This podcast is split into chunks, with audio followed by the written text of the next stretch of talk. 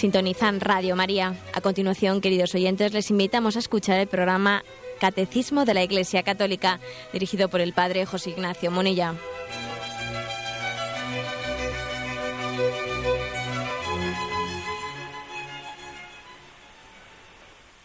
Un cordial saludo a todos los oyentes de Radio María. Un día más, con la gracia del Señor, proseguimos el comentario del Catecismo de nuestra Madre la Iglesia. Entramos hoy en el último de los artículos del credo, ese que rezamos en el credo apostólico, creo en la vida eterna, y luego añadimos un amén. Bien, es el punto 1020 en concreto. ¿eh? El 1020 habla de creo en la vida eterna y el 1021 y 1022 del juicio particular, ¿eh? que hoy nos tocan y haremos Dios mediante estos tres puntos. Creo en la vida eterna dice así. El cristiano que une su propia muerte a la de Jesús ve la muerte como una ida hacia Él y la entrada en la vida eterna.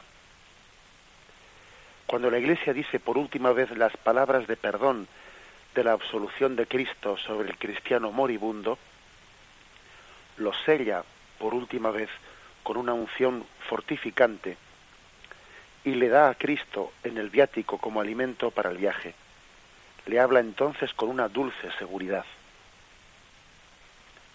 Y aquí se nos pone un texto litúrgico el que la Iglesia pronuncia ante un moribundo, ¿no? En el momento de su agonía, se le hace la encomendación del alma y le dice esta hermosísima oración. Alma cristiana, al salir de este mundo, marcha en el nombre de Dios Padre Todopoderoso que te creó, en nombre de Jesucristo, Hijo de Dios vivo, que murió por ti en el nombre del Espíritu Santo que sobre ti descendió.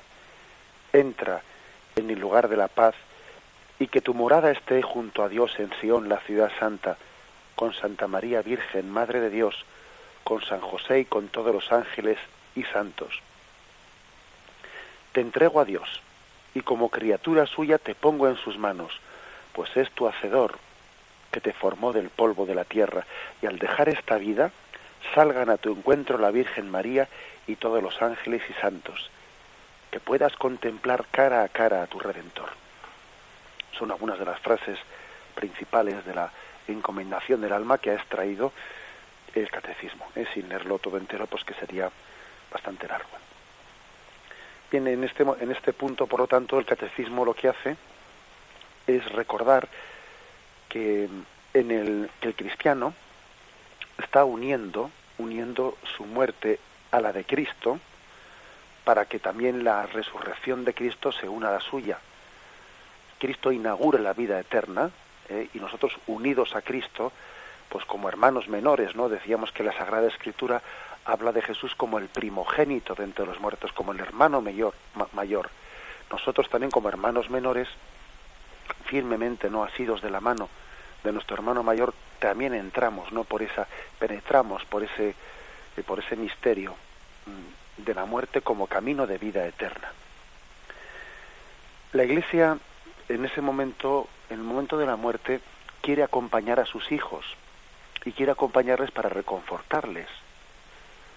Y el acompañamiento que les da, pues aquí está un poco descrito, pues es, es múltiple. Por una parte, la, la absolución, la absolución eh, es decir, mm, el sacramento de la confesión, ¿eh? la medida que el penitente pues tenga capacidad para confesarse, porque puede ocurrir que mm, según que determinadas enfermedades sean, ¿no? o qué estadio de, enfermedad está en ese momento pues sufriendo, pues es posible que no tenga la capacidad de poder confesarse. Por lo tanto, recibiendo recibiendo la, eh, la absolución tras, el, tras la confesión de los pecados, si es posible, Dice también aquí, sellando, eh, sellándolo con una unción fortificante. La unción de los enfermos, tendremos ocasión cuando entremos en, en el capítulo de los sacramentos, la unción de los enfermos es una, una unción, un bálsamo que configura con Jesucristo paciente. Es decir, cuando alguien recibe la unción de los enfermos, se está uniendo a Jesucristo, es una gracia para que esa pasión que él está mm, bueno pues sufriendo o padeciendo valga la redundancia esa, ese momento de pasión sea unida a la pasión de Cristo para que, para que tenga todo su valor redentor, para que no se desperdicie ¿eh? ni un momento de, sufrimiento, para que unido a Cristo todo ello sea redentor, para que se aproveche todo ello, todo entero. ¿eh? Eso es algo que nos configura a Cristo, la unción. ¿eh? La unción de los enfermos nos configura a Cristo. Luego viene el viático. El viático que es, mm, dice aquí, el alimento para el viaje. Fijaros bien que lo único que nos podemos llevar de esta vida a la otra es precisamente esto, la gracia de Cristo, especialmente la Eucaristía, el viático. Todo lo demás aquí se va a quedar. ¿eh? Pues causa mucha risa, ¿no? Pues cuando vamos a ver, cuando uno ve, eh, pues en una pirámide cómo los faraones eran enterrados y al lado suyo ponían sus tesoros. En la cámara de al lado, de la cámara mortuoria, estaba la cámara del tesoro y allí guardaba sus tesoros y además al lado, al de, mm, bueno, pues de su ataúd allí le ponían unos platos de comida y agua para que tuviese para comer como para, para, para, para el viaje, para la otra vida. No necesitamos ¿eh? comida del cuerpo para viajar a la otra vida. Y es totalmente absurdo. ¿eh? Jesús nos dice, no acumuléis tesoros, tesoros que la polilla puede roer, ¿no? Y la carcoma acabará con ellos, ¿no? Eso es quizás lo que, lo que deberíamos, pues a alguien, pues, pues como aquellos faraones de Egipto, que hacían allí su gran mausoleo, ¿no? Y pensaban que aquellos tesoros que habían acumulado, pues iban a quedar con ellos. Pues no, aquí se van a quedar, ni más ni menos. ¿eh? Lo único que, que nos llevamos a la vida eterna es precisamente a Cristo resucitado. O mejor dicho, habría que decir que no es que nosotros nos llevemos a Cristo resucitado, que es que Él nos lleva a nosotros, que es que es distinto.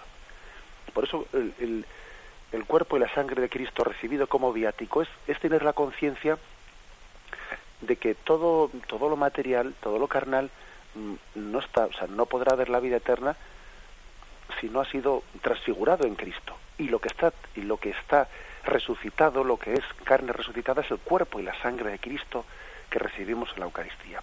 Eso sí, va con nosotros, o nosotros con Él, a la vida eterna. Por eso la Iglesia da el viático, como diciendo, vete con Él, que Él te lleve, que Él sea tu lazarillo y déjate guiar por Él. Él te llevará a la vida eterna, esa especie de paso por el túnel oscuro en el que para nosotros siempre supone de alguna forma la muerte, ¿no? Unido a Cristo, a Cristo resucitado, se hará luz. Se hará luz en su compañía lo que para ti solo es oscuridad. Recibe el viático y deja que Cristo sea tu luz. Eso es lo que hace la Iglesia, ¿eh? darnos a Cristo como su luz. Y luego, aquí, además de, además de la confesión de los pecados, además de la unción de los enfermos, además de dar el viático, y junto con la unción, como ayer tuvimos eh, ocasión de señalar, también la Iglesia concede la indulgencia plenaria y la bendición del Santo Padre, la bendición del Papa y la indulgencia plenaria, queriendo que todos los de, todo el depósito, todos los tesoros que la Iglesia tiene puestos en depósito en ella, ¿no?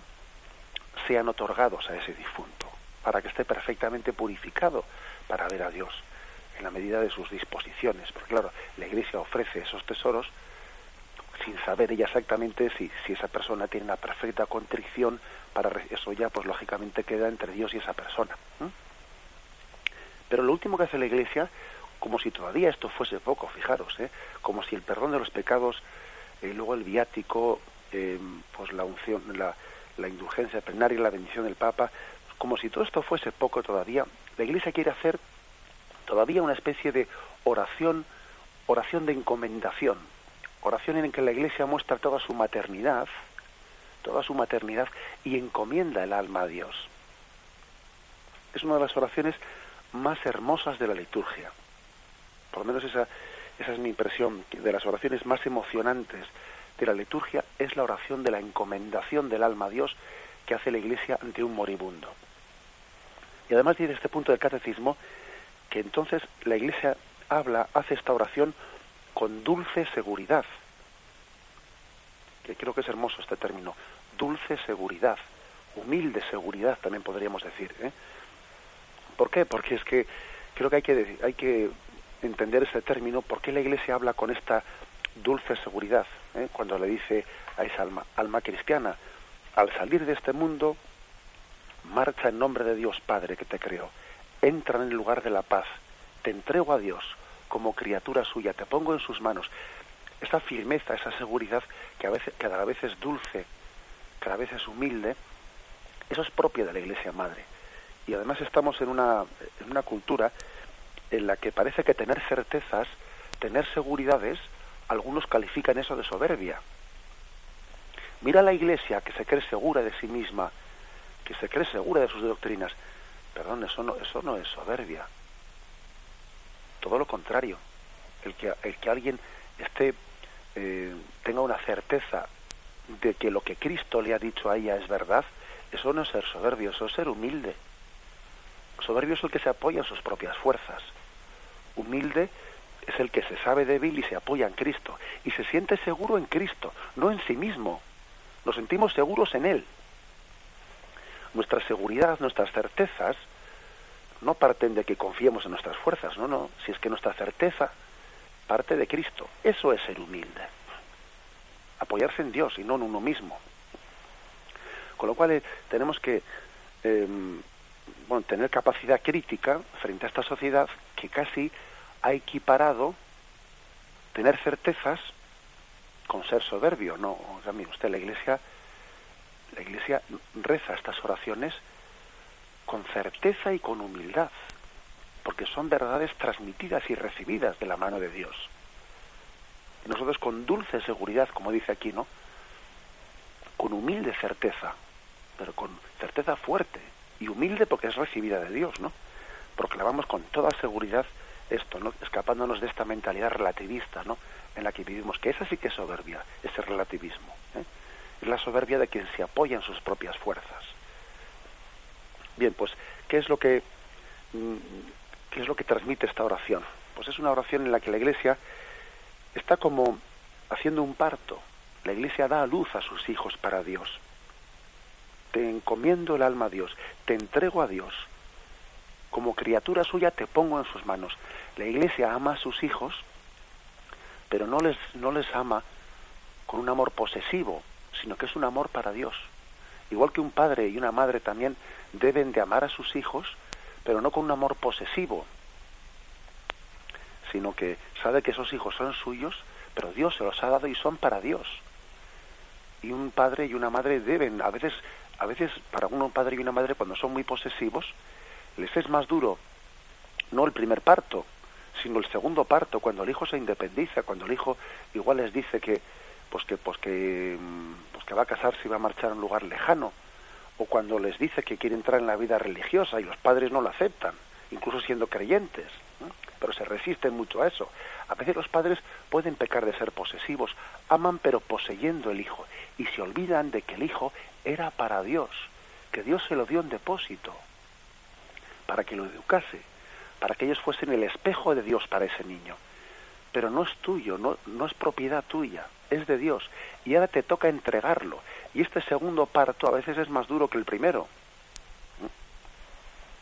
Pues bien, esto mismo también hacemos en el momento de la muerte. La muerte puede ser un parto más duro, más duro que el primero. Y la Iglesia, en ese momento, siendo madre, pues ejerce esa maternidad generosa de quien entrega un hijo a Dios te entrego a Dios. Él es tu hacedor, el que te formó del polvo de la tierra. Dios te dio para este mundo y nosotros te entregamos a Dios, porque sabíamos desde el principio que tú eras para la vida eterna, que tú no eras para esta vida, sino para la vida eterna. Es hermosísimo porque esto también nos recuerda aquel episodio de la madre de los macabeos, cuyos hijos fueron martirizados uno tras otro, ¿no?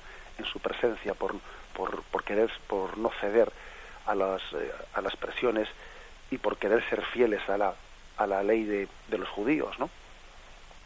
Y la madre de los macabeos les decía a sus hijos, animándolos a que fuesen fieles y no cediesen en el martirio, ¿no? Los tormentos del martirio, les decía, Dios os puso en mi seno, Él, Él os formó dentro de mí, y ahora yo os entrego a Dios. Y os animo, ¿no? a que seáis fieles en esa en esa en, ese camino hacia hacia la eternidad. Dios os puso en mí, no sois míos. y yo os entrego a Dios. Por eso la Iglesia hace esta oración hermosa de la encomendación del alma. Cuando, cuando se acerca ese momento del tránsito, la Iglesia recomienda a sus hijos, y si es posible realizarlo, recomienda a sus hijos el sacramento de la confesión, les da la unción, les sella con un, con un sello que les, que les unge y les identifica con la pasión de Cristo, les da el sacramento del viático, si también pues, si es posible recibirlo, ¿no? Les da la, la, indulgencia plenaria con la bendición del Papa y les hace finalmente, bueno, finalmente o previamente, eso el orden no, no es que esté establecido así, les hace la oración de la encomendación del alma, encomendar su alma a Dios, ponerle en sus manos. Bien, vamos a meditarlo y continuamos enseguida. Amen.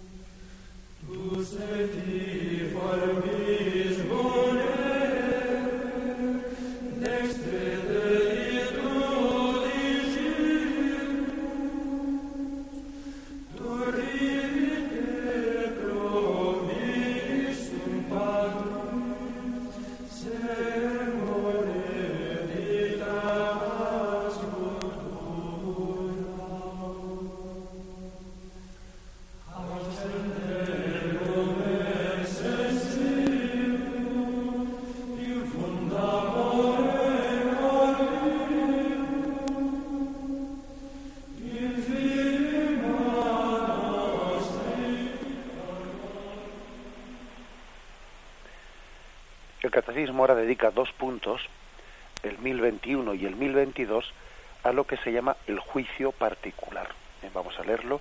Sabéis que distinguimos entre juicio particular y juicio universal. El juicio particular es el que tiene lugar inmediatamente después de la muerte y el juicio universal es el que tendrá lugar al final de los tiempos, coincidiendo también con nuestra resurrección, cuando Cristo venga como juez de vivos y muertos en su parusía. Bien, dice el punto 1021. La muerte pone fin a la vida del hombre como tiempo abierto a la aceptación o rechazo de la gracia divina manifestada en Cristo. Este, esta frase, permitidme esta, esta indicación, hicimos ayer referencia a que en, el momento de la muerte termina el tiempo de conversión, es decir, eh, el tiempo en el que el hombre tenía esa capacidad de optar libremente, bien sea aceptando la gracia o, rechazándola, termina el momento de la muerte.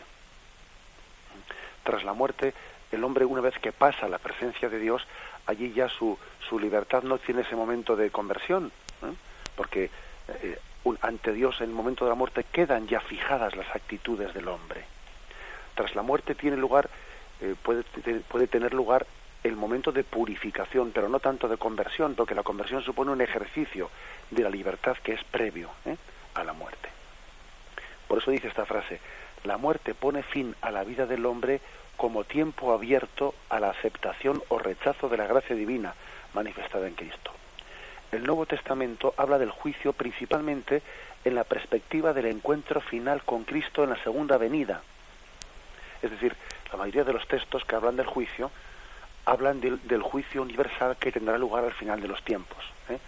Acordaros, por ejemplo, de cuando dice el Evangelio San Mateo, cuando venga eh, el Señor en gloria al final de los tiempos, separará eh, a, las ovejas de las cabras, a unos pondrá a su derecha, a otras a su izquierda, y a unos les dirá, a otros les dirá. Sea, generalmente en la Sagrada Escritura, cuando se habla del juicio, se habla en esa perspectiva del juicio final, del juicio final, del juicio universal, que se llama. Pero eso no quita, eso no quita que, que también haya en la Sagrada Escritura diversos textos que hablan del juicio particular, el juicio que tiene lugar inmediatamente después de la muerte. Y aquí, pues el, catecismo nos extrae una serie de, de, puntos, o sea, o de citas evangélicas concretas. Por ejemplo, ¿eh? la parábola del pobre Lázaro, Lucas 16, 22 Sucedió pues que murió el pobre, eh, Lázaro, y fue llevado por los ángeles al seno de Abraham. murió también el rico y fue sepultado. Estando en el Hades entre los tormentos, es decir, fijaros aquí que se habla que inmediatamente después de la muerte Lázaro va al seno de Abraham, ¿eh? imagen del cielo, y que el rico, que la tradición ha llamado Pulón, eh, va al infierno, al Hades, al lugar de los tormentos. O sea, habla, por lo tanto, de una retribución inmediata después de la muerte. Lo mismo cabe decir de la frase que le dijo Jesús al buen ladrón en la cruz. Cuando el buen ladrón le dice a Jesús, acuérdate de mí cuando llegues a tu reino, él dice, hoy estarás conmigo en el paraíso. Y le dice hoy, no le dice al final de los tiempos, ¿eh? le dice hoy. por ejemplo, en 2 Corintios 5, versículo 8, dice, estamos pues llenos de buen ánimo y preferimos salir de este, de este cuerpo para vivir con el Señor. Cuando dice San Pablo esta frase, preferimos salir de este cuerpo para vivir con el Señor, se refiere a que el alma separada del cuerpo ya inmediatamente ¿eh? pues tiene ese juicio particular en el que puede ir a ver a Dios, ¿no? Pues si está, si está suficientemente preparada para ello. Antes de la resurrección del cuerpo, el alma separada del cuerpo, por eso dice, preferimos salir de este cuerpo para vivir con el Señor. Filipenses 1.23 dice, me siento apremiado por las dos partes. Por, un, por una parte deseo partir y estar con Cristo, lo cual ciertamente es con mucho lo mejor. Y en ese texto hemos tenido también ocasión de meditar los días anteriores. Pero ahora lo que nos interesa de ese texto es el hecho de que la muerte supone un partir y estar ya con Cristo. ¿eh? hay una retribución inmediata, sin esperar al juicio final. Hebreos 9:27 también nos dice el catecismo. Y del mismo modo que está establecido que los hombres mueran una sola vez y luego el juicio y luego el juicio. Es un texto clarísimo, eh, contrario a la reencarnación, ¿eh? que dice, está establecido que los hombres mueran una sola vez. No habrá un texto más claro contra la, contra la doctrina o la falsa doctrina de la reencarnación. Y además es que dice que los hombres mueran una sola vez y luego el juicio. Luego habla de un juicio inmediato después de, esa muerte. Hebreos 12:23. Mm, Vosotros, en cambio, os habéis acercado al monte Sión, a la ciudad del Dios vivo, la Jerusalén celestial, a la asamblea de los primogénitos inscritos en el cielo, y a Dios juez universal, y a los espíritus de los justos llegados ya, ya a la consumación. Es decir, que acercarse al cielo es acercarse no solo al Dios omnipotente, sino también a los espíritus, o sea, a las almas de los justos llegados ya a la consumación. O sea que en la gloria del cielo están ya también las almas, los espíritus de los justos llegados ya a la consumación. Han llegado ya a la consumación después de su muerte, antes de la resurrección final, donde tenga lugar también aquel juicio final. Bien, como veis, pues, aunque la Sagrada Escritura habla más o sea, hay más textos que hablan del juicio final que del juicio particular que tiene lugar inmediatamente después de la muerte, también hay bastantes textos ¿eh? que hablan de, de, ese, de esa retribución inmediata, de ese juicio particular que tiene lugar inmediatamente después de la muerte. Además, el, catecismo nos, ofrece nos ofrece también un texto mm, que es muy muy clarificador, ¿no? bueno, ya es muy clarificador el texto ese del, del, buen ladrón, el de hoy mismo estarás conmigo en el paraíso. Pero también hay otro texto muy clarificador, ¿no? Como en el que se habla del destino, del último destino del alma, diferente según la retribución que reciba. Por ejemplo, cuando dice Jesús, Mateo 16, 26, ¿de qué le sirve al hombre ganar el mundo entero si arruina o pierde su vida? También otras traducciones dicen, ¿De qué le sirve al hombre ganar el mundo entero si arruina su alma? ¿O qué puede dar el hombre a cambio de ella? Es decir, aquí claramente se habla de que puede haber una retribución distinta, diferente, según que un hombre, según que alguien haya pretendido ganar el, el, mundo entero, ¿no? Las cosas materiales a costa de, de su vida espiritual o de su alma, o aquel que haya preferido los bienes del espíritu aun en detrimento de, de los bienes mundanos. O sea que es bastante claro este texto de, Jesucristo en el que se dice, ¿de qué le sirve al hombre ganar el mundo entero si pierdes tu vida? Evidentemente se refiere a la vida del alma. ¿De qué te sirve? ¿Mm? Luego ahí habla claramente de una retribución, de un juicio particular mm, diferente en que está en, consonancia con el tipo de opción que ha hecho uno en, esta vida.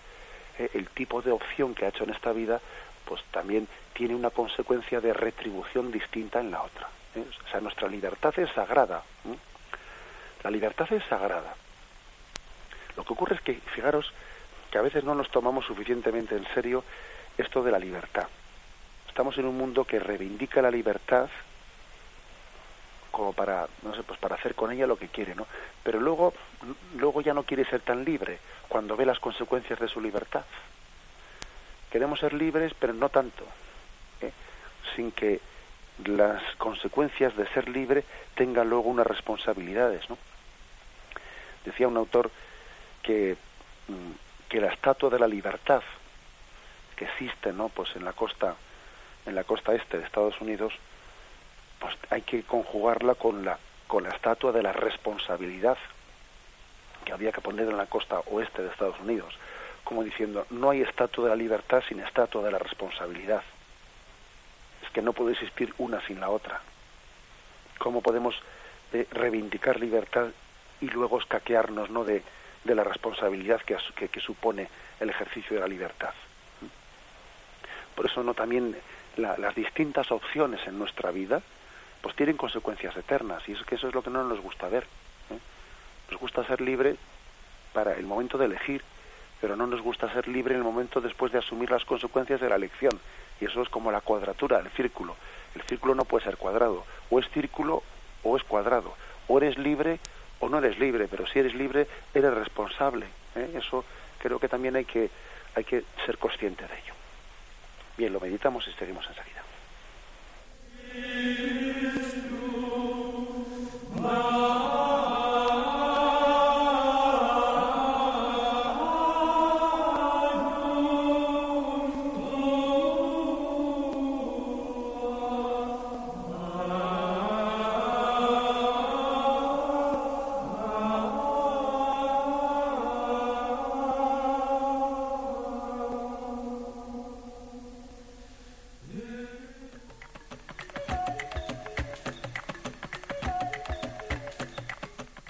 Radio María se ha comprometido a mejorar las condiciones de vida de nuestros hermanos africanos con proyectos especiales en el continente más perjudicado del planeta. Se trata de aprovechar la emisión radiofónica para mejorar la calidad de vida allí, con espacios de información sociosanitaria, de acercamiento entre familias disgregadas, de acompañamiento espiritual y de desarrollo personal. África nos necesita. Proyecto Congo Kinshasa, Esperanza para África.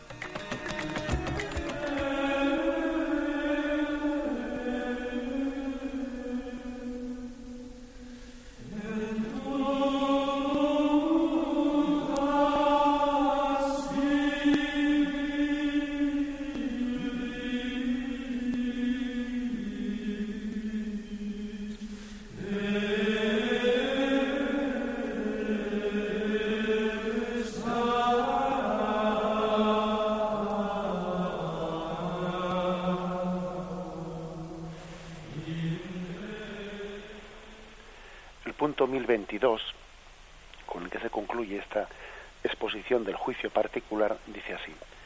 Cada hombre después de morir recibe en su alma inmortal su retribución eterna en un juicio particular que refiere su vida a Cristo, bien a través de una purificación, bien para entrar inmediatamente en la bienaventuranza del cielo, bien para condenarse inmediatamente para siempre. A la tarde, al atardecer de la vida, te examinarán en el amor. Es un dicho de San Juan de la Cruz que está aquí citado. Por lo tanto, el, juicio particular consiste, dice aquí, en referir nuestra vida a Cristo. En, nuestra alma comparece en esa presencia de Cristo glorioso y ante la luz de Cristo, pues es, es evidente cuál es el destino de nuestra alma, ¿no? Si el alma estuviese, pues, eh, libre, consciente, ¿no? consciente irremisiblemente, ¿no? Pues en un estado de, de rechazo, de odio, de, rechazo de Dios, Dios no lo quiera, ¿no? Pues esa alma, al comparecer ante la presencia de Dios, pues sabe, ¿no? Solamente esa presencia de la santidad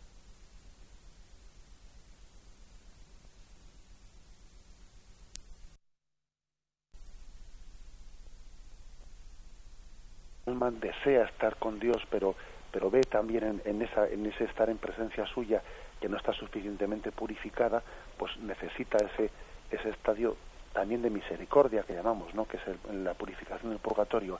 Y cuando esa alma está ya suficientemente purificada ¿no? para gozar de, esa visión de Dios, pues entiende que, que al comparecer ante Dios siente que ese, ese deseo que tiene de atracción con él, pues no hay nada ya que lo impida, ¿no? Y lo puede consumar en ese momento. Hay, por lo tanto, en el alma inmortal, como dice aquí el alma inmortal, separada del cuerpo, al comparecer ante la presencia de Dios, la mera presencia de Dios ya nos dice a cada uno dónde, cuál es nuestro lugar. Porque además tampoco tenemos que pensar que es una especie de juicio un tanto caprichoso, como nosotros a veces tenemos un poco el concepto de que el juicio pues eh, tiene un componente de, a ver con qué pulgas le, encontramos al juez, ¿no? Y además después tenemos eh, esas experiencias de que se ha recurrido al Supremo y el Supremo ha revocado la sentencia del, del, juzgado de primera instancia y cosas por el estilo, ¿no? Y, y, la justicia humana nos damos cuenta, pues que bueno, que tiene sus limitaciones y es bastante caprichosa, dependiendo como, porque parece que tiene demasiada subjetividad del juez. Pero es que es que esas esos tenemos que purificar todo eso cuando lo referimos a Dios. No se trata de que Dios sea un juez que tenga mejores pulgas o, no, sea, o tenga la, manga más estrecha o, o, más ancha. Eso no es así. Es que al comparecer ante la luz de Dios, cada uno de nosotros sabe inmediatamente cuál es nuestro lugar. Ante la luz de Dios todo queda claro.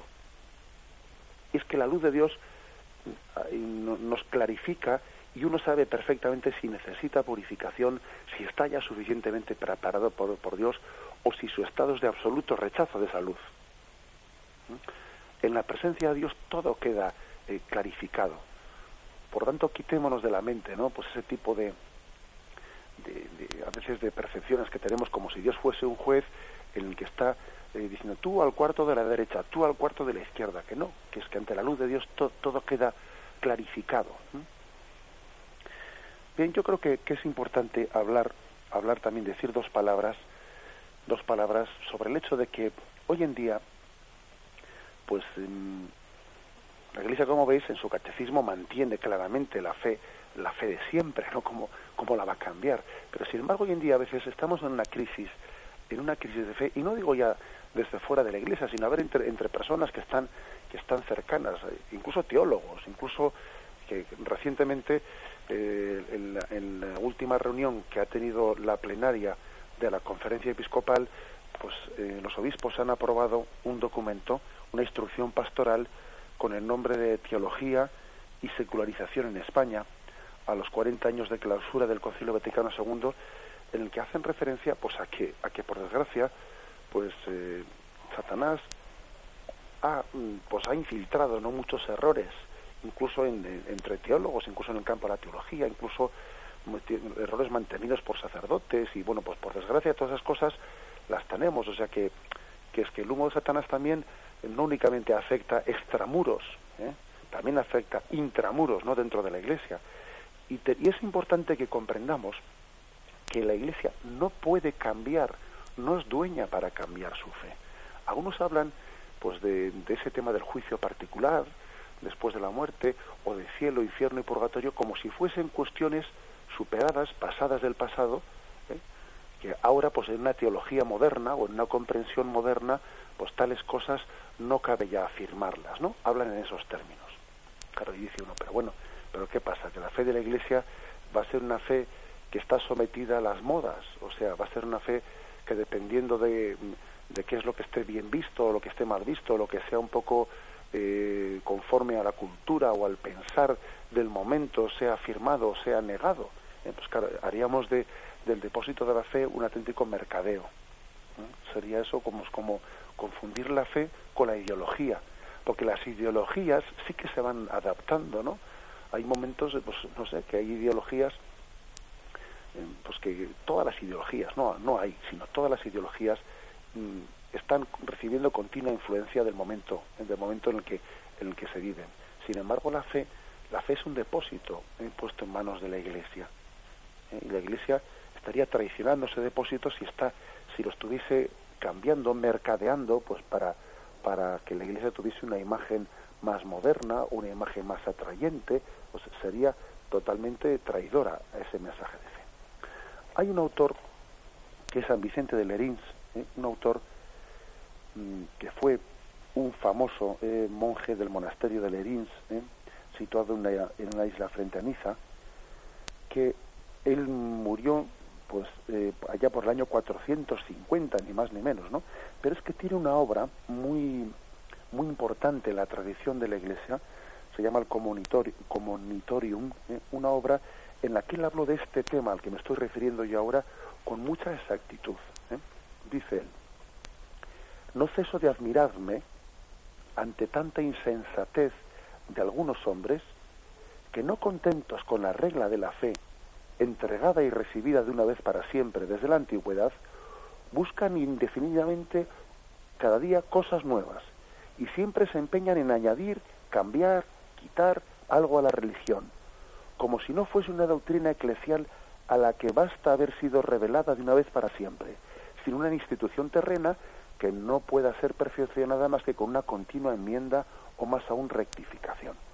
Fijaros que esto lo decía el año 450, que han pasado ya más de 1500 años desde que dijo esto, con lo cual, por lo visto, pues la enfermedad que padecemos hoy, pues no debe ser tan nueva sino que es que ya existía también en aquellos tiempos. ¿eh? Esa especie de, ahora quito esto, luego pongo lo otro, como si resulta que el cielo, infierno y purgatorio fuesen cosas que... ¿eh? Recuerdo que en una ocasión, eh, pues hace ya unos años, ¿no? Pues cuando se estaba acercando el año 2000 y todo era que el año 2000, el año 2000 y todo iba a ser nuevo el año 2000. Recuerdo pues una persona que se me acerca y me dice, bueno, pero eso, eso del infierno dicen que ya no existe, ¿no? Y yo con un poco de ironía le dije, sí, es que me parece que lo quitan para el año 2000, le dije, así un poco bromeando. Bueno, pero, ¿qué pasa? Que, que, las verdades de fe van a estar sujetas a nuestra, eh, eh, al cambio de los tiempos, ¿no?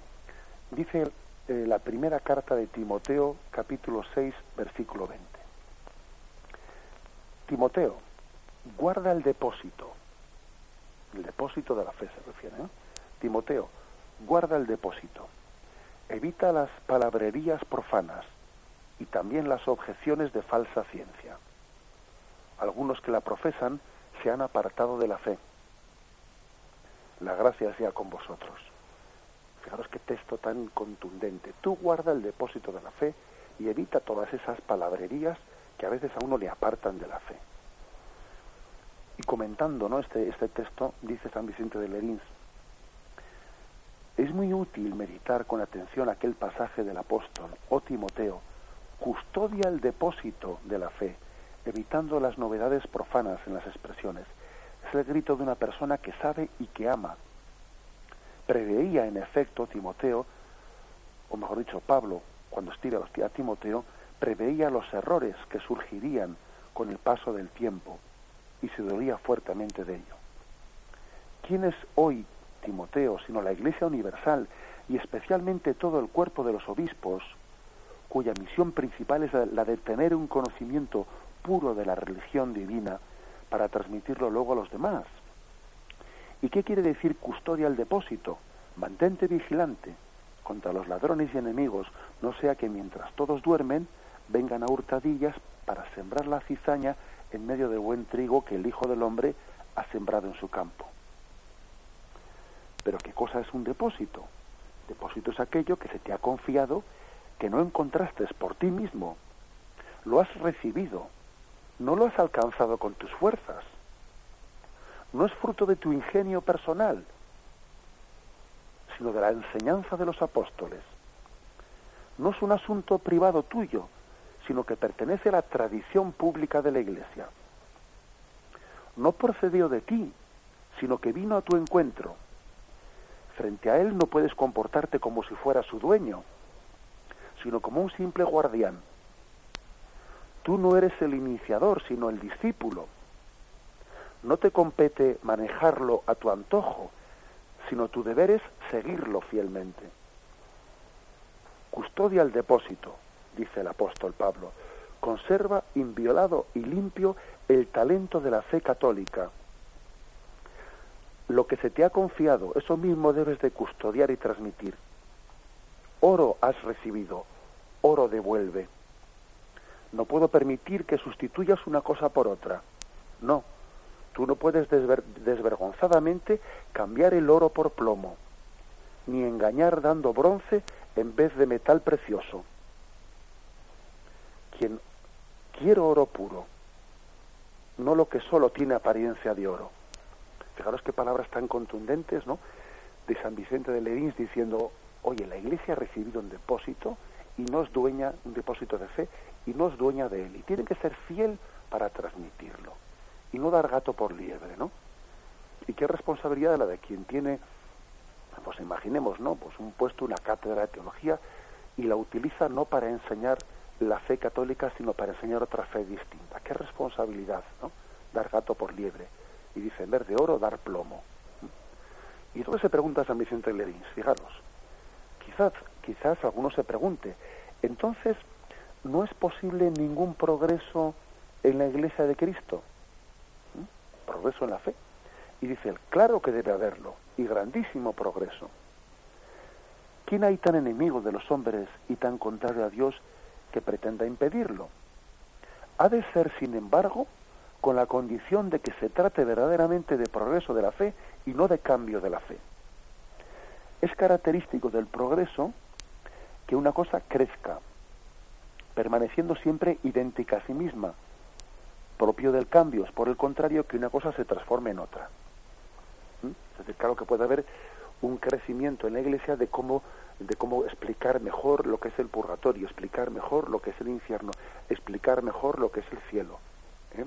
Podemos progresar en la capacidad de entenderlo y explicarlo mejor, pero no de negarlo, no de negarlo, no de decir, no de decir que no existe, no de decir que esos son cuentos del pasado. Es decir, San Vicente dice, San Vicente de Lerins dice, claro que podemos también en la teología, por eso también la Iglesia ha escrito este nuevo catecismo, ¿no? Para decir la fe de siempre, intentando explicarlo pues a, a los ojos del mundo con términos más de su tiempo, pero no traicionando la fe, sino explicando la misma fe, con una capacidad, si queréis, más actualizada de transmisión pero sin traicionar los contenidos. Por eso continúa San Vicente.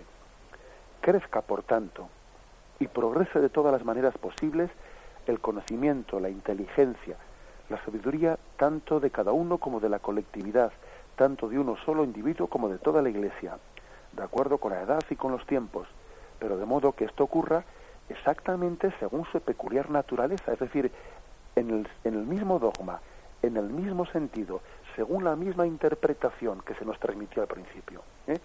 Sin cambiar el sentido, sin cambiar la interpretación de las cosas, sino profundizando en ellas. Es hermosísimo, pues, ¿no? Hermosísimo. Dice al final, pongamos un ejemplo. No ocurra nunca, por tanto, que los rosales de la doctrina católica se transformen en cardos espinosos. No suceda nunca, repito, que en este paraíso espiritual, donde germinan las plantas preciosas, despunte de repente la cizaña y las malas hierbas. Todo lo que la fe de nuestros padres ha sembrado en el campo de Dios, que es la Iglesia, todo eso deben los hijos cultivar y defender llenos de celo. Solo esto, y no otras cosas, deben florecer y madurar, crecer y llegar a la perfección. Como digo, estas palabras son especialmente impresionantes cuando están pronunciadas hace eh, pues, más de 1500 años, ¿no? Y también eso consuela, consuela porque uno dice, mira, pues en medio de la crisis también de falta de, fidelidad eh, a la doctrina, ¿no? Pues uno dice, pues es que esto es un problema de siempre. Y sin embargo el gran milagro, el gran milagro es que la Iglesia, en medio de, de tiempos distintos, ¿no? En medio de idas y venidas, modas y contramodas, ¿no? imperios humanos que se levantan frente a Cristo y otros que, bueno, pues en medio de tantos avatares, la Iglesia es capaz de guardar el depósito de la fe. Y todo esto lo digo a propósito, pues bueno, pues precisamente de esto del juicio particular, porque es que es uno de los temas que más suele ser tomado como bandera, como tema bandera, pues para, eh, pues para disentir, ¿eh? disentir de, de, la fe católica y decir que eso son cosas de antes, que son cosas de ahora, pues como si, como si todo eso estuviese a criterio de nuestra elección personal. ¿eh? Creo que tenemos que sentirnos hijos privilegiados, no cuidados y mimados por nuestro Padre Dios y por nuestra Madre Iglesia cuando estamos viendo un milagro que es el milagro de la transmisión de una fe, de la publicación de un catecismo como este, que en medio de, de un tiempo en el que parece que el relativismo es el único dogma que se admite en nuestro mundo, ¿no? El relativismo es el único dogma. Ahora eso sí, un dogma que se convierte en dictadura, en dictadura del relativismo, ¿eh? En medio de este tiempo, que la Iglesia Católica, aun siendo débil y con crisis de vocaciones, en, Occidente por lo menos, no, no, en otros sitios, eh, que sea capaz de publicar este catecismo, yo solamente lo, me lo explico pues como un milagro del Espíritu Santo, que en tiempo de relativismo seamos capaces de publicar un catecismo como este, en el que se mantiene la certeza y la firmeza de la fe humildemente proclamada esto es una de las pruebas más claras de que el Espíritu Santo asiste a esta iglesia. De lo contrario, no sería explicable. Bien, tenemos el tiempo cumplido. Vamos a, eh, despedirnos con la bendición eh, de Dios Todopoderoso. Padre, Hijo y Espíritu Santo, descienda sobre vosotros. Alabado sea Jesucristo.